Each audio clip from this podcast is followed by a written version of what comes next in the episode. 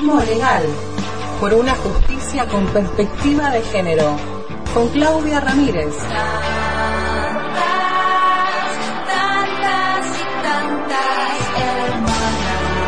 En el hilo invisible.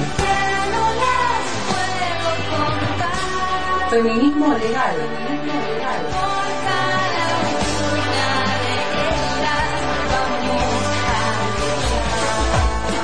La justicia es machista, que sea feminista la memoria. Ya llegó la hora de la resurrección. Recibimos a esta hora nuestra compañera Claudia Ramírez en este microfeminismo legal. Eh, buenas tardes Claudia. Bueno, y primero eh, te vamos a decir feliz día. Fue ayer Ah, el día del sí. Así que Sí, eh, feliz día a nuestra abogada.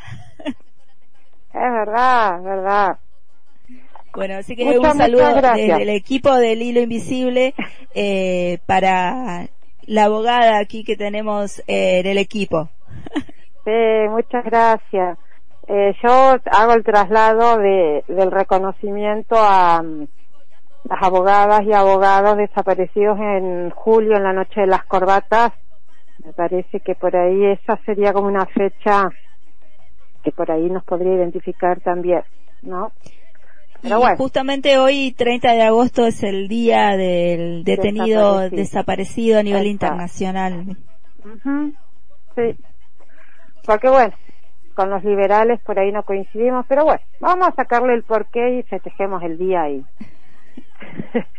Un poco de reconocimiento también, ¿no? El trabajo de, de les abogados eh, de este lado, sí, ¿no? Del, del lado de, de los trabajadores, de eh, aquellas abogadas que tienen este, la perspectiva feminista. Eh. No saludamos a cualquier abogado que tiene Exacto. colgadito el título en la pared. Eh, no a los de élite, claro. saludemos a los populares y bueno, y, y eso, ¿no? A los, a los que sabemos que somos changarines, mejores pagos nada más, pero changarines al fin.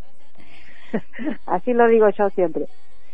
Y así, eh, eh, bueno, a los changarines, entonces. A los eh, changarines abogados. abogados. Eh, bueno, ¿por dónde Vamos. a ir hoy en el, en el El- microfeminismo legal?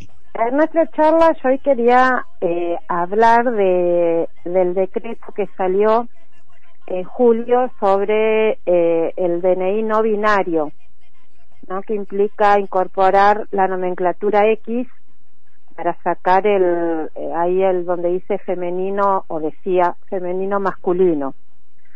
Y ahí por ahí para em- empezar, primero que distingamos el tema sexo con el tema género, porque el sexo que es eh, con lo que hemos nacido, ¿no? Que es lo que, eh, bueno, o nacemos con vagina o nacimos con pene. Eso es una cuestión biologicista, pero no es necesariamente con lo que eh, nos identificamos en la vida. Y ahí viene el género, que implica eh, una un reconocimiento una, hacia las vivencias internas, eh, como cada persona nos sentimos, que puede o no corresponder con el sexo que se nos asigna al momento del nacimiento. Y tiene que ver también con las vivencias del propio cuerpo. Esta, este decreto de la presidencia, que tiene número 476 del 21, se incorpora a la ley de identidad de género, que es la 26743 del año 2012, que ya fue un gran avance porque implicó la posibilidad de ejercer el derecho eh, de poder modificar el, el, el, sexo o el eh, asignado en el DNI para que se corresponda con la autopercepción. Eso ya fue un avance enorme, eh, porque bueno, hablaba justamente de eso, ¿no? De la, de cómo nos, eh, de la vivencia personal. Entonces poder eh, modificar la apariencia o la función corporal eh, de lo que cada quien siente y para que se relacione con la identificación que es el, el DNI. Y que la ley de identidad de género también es importante que no exige eh, que haya medios farmacológicos o quirúrgicos para que se modifique el DNI. O sea, tiene que ver con lo que se percibe, no con lo que físicamente eh, se da. O sea, alguien puede, por ejemplo, eh, alguien trans no necesariamente tiene que querer modificar su cuerpo para que se le permita ejercer su derecho, simplemente es cómo se percibe. Pero cuando hablamos de percepciones siempre nos quedamos ahí en el eh, en el hombre o mujer. Y bueno, y hay quienes no se identifican ni hombre, ni mujer, ni travesti. Entonces, bueno, y, y no tiene por qué, tampoco no le podemos exigir eh, que, que elija, o sea, ¿qué sos? No, yo, eh, y bueno, y el, el binarismo es eso, ¿no? El binarismo hombre o mujer. Por eso también que nosotras siempre hablamos del lenguaje y por eso ahí, bueno, está todo relacionado, ¿no? El lenguaje no inclusivo, por eso eh, pedimos la E, porque que digamos que de todas las alternativas, eh, el tema de la E porque justamente no es ni nosotras ni nosotros. Hay quienes eh, se sienten nosotros. Entonces, como siempre decimos, lo que no se nombra eh, deja, no, eh, no existe, lo invisibilizamos. Entonces, el, el decreto, el día que se dicta el decreto de una manera en el acto y como un simbolismo importantísimo, se entregaron los primeros tres DNI a personas no binarias y este decreto implementa los derechos reconocidos por la ley de identidad de género, pero los interpreta con alcance más allá del binarismo. Por eso es, es, y aparte es el, primer país en la región que tiene, eh, que incorpora la X en el DNI. Después en América eh, está Estados Unidos, eh, Latinoamérica y Sudamérica somos los primeros y después en Europa, por ejemplo en, en Alemania, eh, también lo tiene. Eh, y lo que hace el decreto es que adecua este sistema del registro de identificación nacional, lo incorpora en el ámbito del RENAPER, que es el Registro Nacional de las Personas, incorpora a la Ley de Identidad y Género que reconoce a la identidad de género como una evidencia interna y subjetiva que no depende ni de las características biológicas ni de las categorías impuestas de eh, varón y mujer.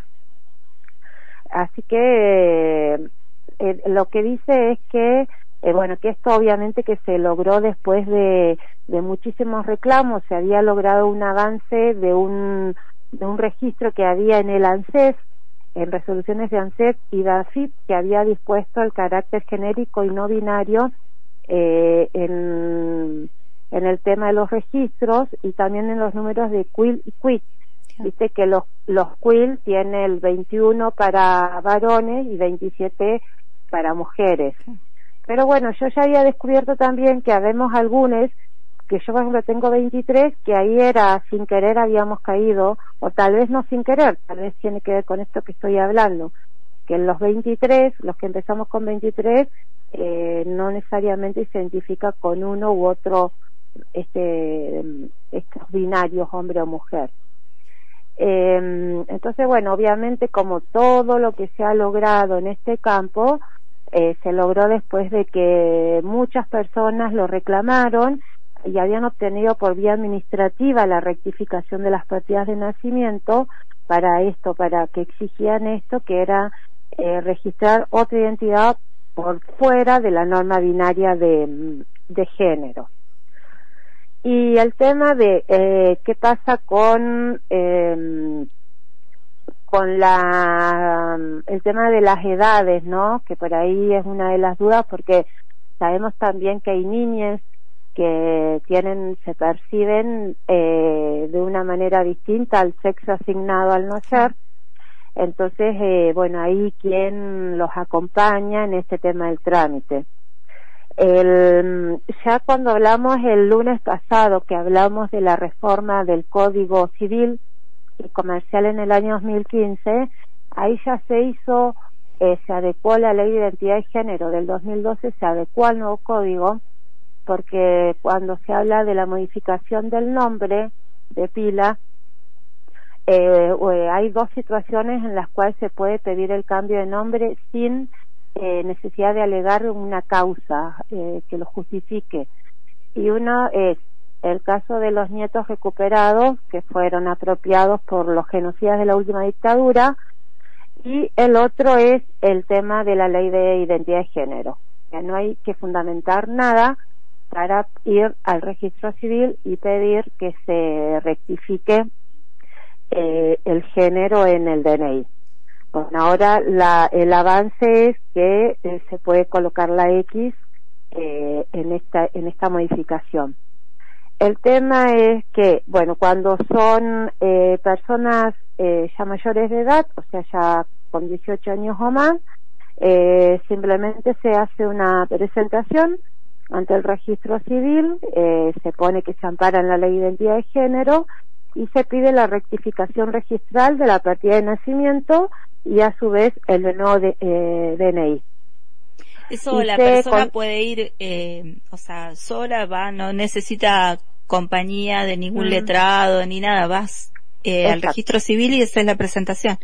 Sí, sí, sí. Y sabes que dice específic- lo dice expresamente, no requiere patrocinio letrado. Va con la nota, se ampara en la en la ley 26, yo soy media mala por la de los números, 26743, que es la ley de identidad de género, y bueno, y pide su, y elige cuál es su nombre que ha elegido para inscribirse, y lo que yo te decía, que en ningún caso se requiere acreditar intervención quirúrgica, ni reasignación genital, ni acreditar terapias hormonales, ni tratamiento psicológico, médico, nada. Ahí simplemente es yo me percibo y quiero este nombre de pila. Nada más. Si es una persona menor de 18 años, entonces ahí va eh, a través de sus representantes legales, que el- mayormente son padres o madres, eh, tiene que tener obviamente la expresa conformidad del niño, niña o adolescente y, mm, y se tiene en cuenta lo- lo que hablamos la clase pasada, la clase, perdón, sigo siendo docente. Me saltó el profe. Lo que lo que hablamos la, el micro pasado, que hablamos de la capacidad progresiva eh, del, del niñez, bueno, se tiene en cuenta eso y bueno, y también obviamente basada en la, en la Convención sobre los Derechos de, los Niños. Entonces todo esto, toda esta conjunción legal va al menor, o bueno, perdón, mal dicho, va la niña o el niño o adolescente con su representante legal y pide lo mismo que lo dije antes, pide la rectificación registral. Si no tiene acompañamiento, o sea, no obtiene el consentimiento de padres o madres, entonces ahí se puede acudir eh, a la justicia, eh, que va con un trámite sumarísimo, o sea, son los trámites de plazos muy cortitos, eh, ahí se entra, va lo que hablamos la, el micro pasado, se va a escuchar y en base, bueno, a su interés superior y a su protección integral, el juez puede eh, autorizar que el registro civil haga esta modificación registral. Eh, Claudia, estos DNI no binarios ya mm, eh, me, me pregunto si las niñas que nacen en este tiempo eh, les entregan este DNI no binario o hay que solicitarlo también. Digo, ya es una generalidad. Y hasta ahora lo que dice acá es que es, eh, por lo menos incluso la ley de identidad de género habla de, eh, de que se- es por solicitud. Yo creo Mm. que los eh, quienes lo vayan a inscribir eh, lo pueden inscribir con X. Claro. Después, cuando crezca, eh, él hará su, él o ella hará su elección. Porque Claro. dice que estamos en, a mí me parece tan maravilloso esto, eh, cuando logramos entender que cuando tenemos un hijo, tenemos un hijo, o sea, que un hijo que nace biológicamente eh, de una forma, pero no sabemos si tenemos una hija o un hijo o un hijo, ¿no? Es, es saber que tenemos un hijo que viene al mundo y que tenemos que darle las herramientas para que él vaya reconociéndose, para que él pueda elegir y que hay todo un plexo normativo que permite la libertad de elección. Lo que es muy importante porque pensemos que hay padres que o madres no que le decís que tenés un hijo no binario o un hijo y se ponerle homosexual o sea no hetero y viste que wow es como que mal. Bueno si te parece muy mal lo lamento porque ahora hay eh, leyes que incluso se basan en las leyes de protección integral de la niñez. O sea ya y, y, viste que volvemos a lo que hablamos en el micro pasado los eh, ya no son eh, propiedad, nunca lo fueron, pero bueno, legalmente parecían objeto, ahora son sujetos de derecho. Tenemos que oír a las niñeces.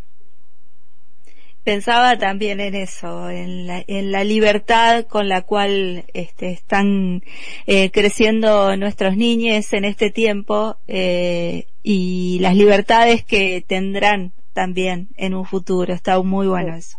Está muy bueno.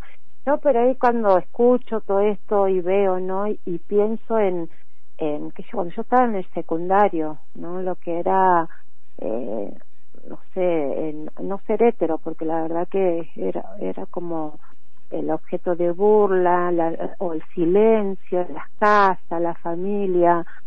Eh, hoy, la verdad que festejo, celebro estos derechos de poder elegir, porque es nada más ni nada menos que poder elegir y exigir el respeto a esa elección. Y esa elección es nada más ni nada menos que el ejercicio de un derecho.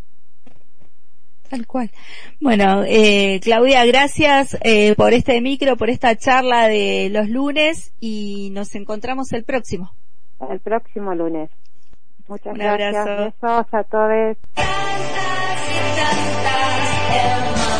Feminismo legal en el hilo invisible. Por antena libre.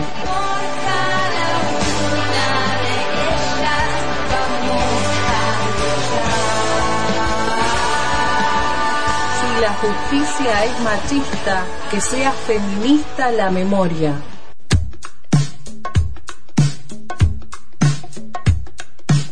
El hilo invisible. El hilo invisible.